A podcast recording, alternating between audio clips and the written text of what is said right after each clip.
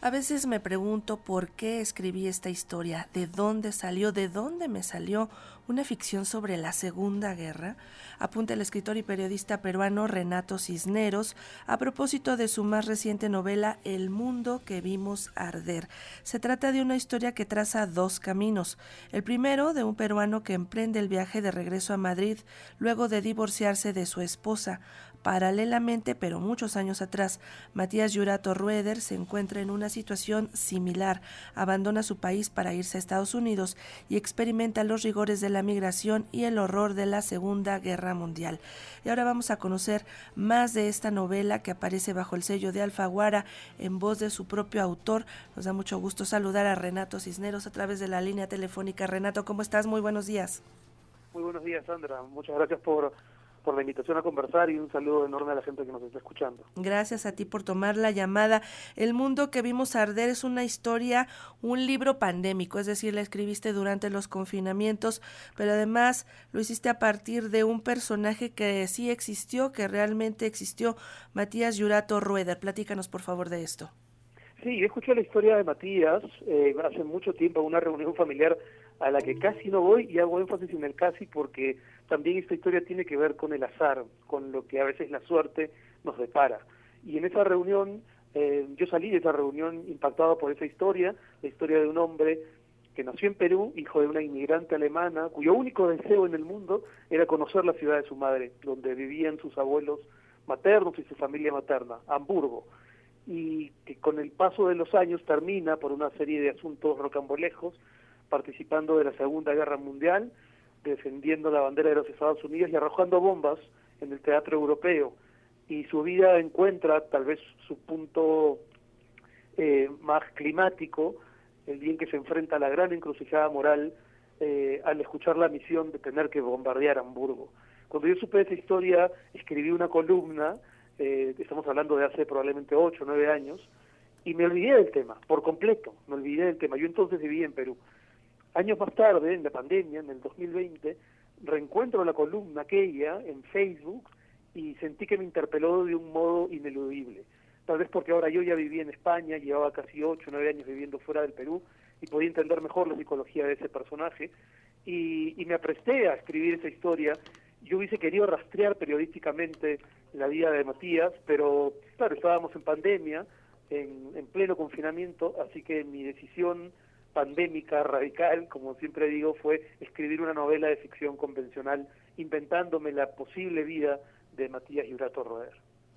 Y a cuento de estas dos historias paralelas de dos peruanos que migran, que salen de su país por razones distintas, pues abordas temas que tienen que ver con la contradicción y con las paradojas, por ejemplo, de la guerra, esta encrucijada moral de la que tú hablabas, de cuando este piloto, este bombardero tiene que soltar bombas sobre Hamburgo, que es justamente el lugar donde el lugar donde nació su abuelo y de las raíces de su madre a todo esto nos enfrentamos no quizá en la guerra, pero sí en otras situaciones de nuestra vida. Siempre estamos en entrecrucijadas, ¿no?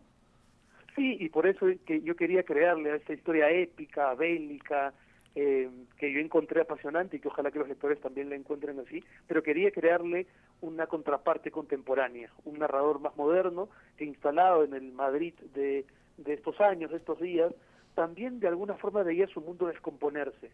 ¿no? Uno no necesita estar necesariamente en una guerra para sentir que, que su mundo se destruye.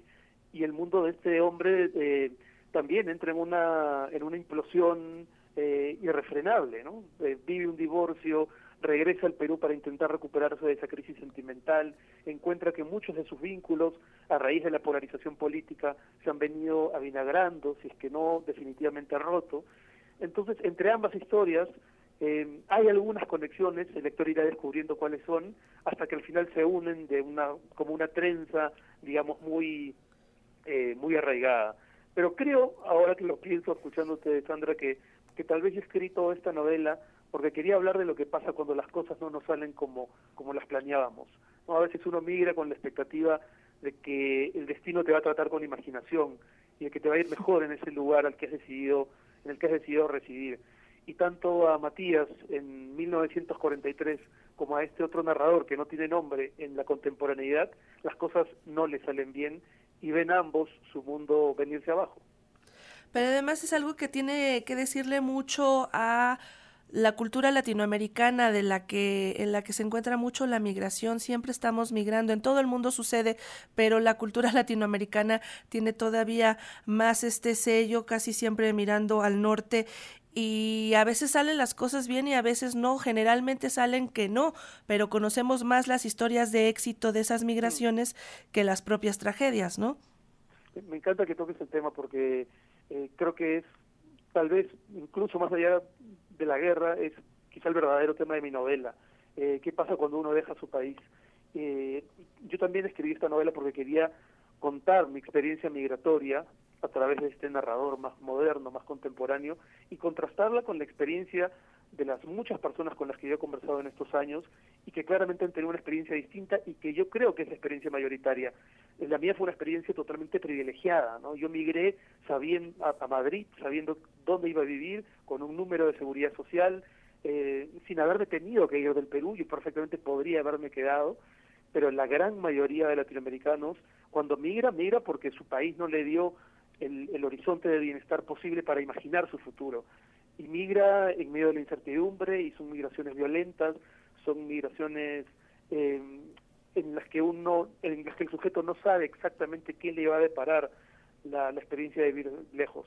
Eh, y también quería hablar con, de eso en, en, estas páginas, en esta historia, y, y me interesa mucho que los lectores salgan de, de, la experiencia de la lectura preguntándose cuál es el vínculo que tienen con, con su país, con su patria, si es que acaso ese concepto de patria hoy sigue siendo tan, tan sólido como nos lo enseñaron cuando éramos chicos también.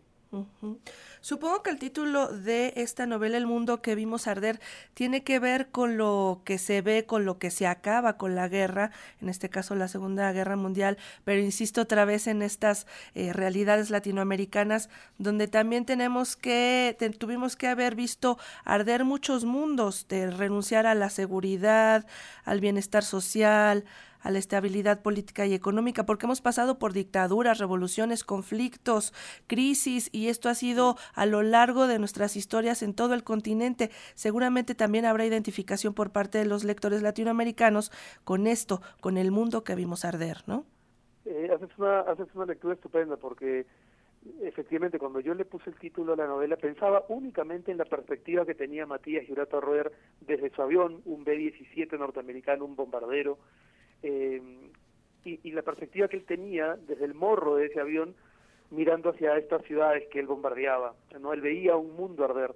Pero efectivamente con el paso de, los meses el título ha adquirido otras resonancias y hoy para mí es imposible no vincularlo con eh, la experiencia que no solamente los latinoamericanos estamos teniendo de este momento de, del mundo, ¿no? Creo que todos estamos asistiendo algunos más conscientemente que otros, a un cambio de era, a un cambio de época. Eh, muchos de los paradigmas con los que crecimos y que durante décadas nos parecieron eh, innegociables, hoy de pronto empiezan a, eh, a, convertirse en categorías muy endebles. Democracia, derechos humanos, libertad de expresión, constitución.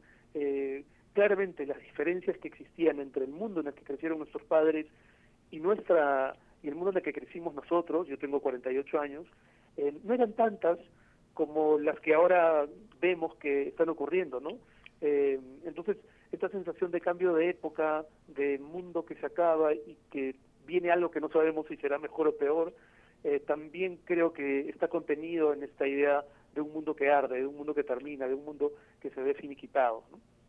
Así es, pues invitamos a todos nuestros radioescuchas a que lean El mundo que vimos arder de Renato Cisneros, libro publicado por Alfaguara. Él se encuentra aquí en México atendiendo a la prensa y seguramente van a ver publicados y van a escuchar un poco más de su conversación en torno a esta novela El mundo que vimos arder.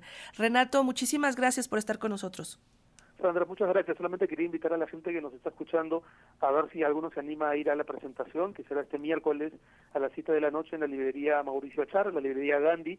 Voy a estar ahí conversando con Julio Patán sobre todos estos temas, migración, guerra, eh, en fin, y sobre la relación que uno tiene con su patria. Perfecto, pues ahí ya está la invitación para que todos acudan y te conozcan y puedan platicar contigo personalmente de este libro El mundo que vimos arder. Gracias Renato, que tengas muy buen día. Un abrazo, igualmente. Muchas gracias.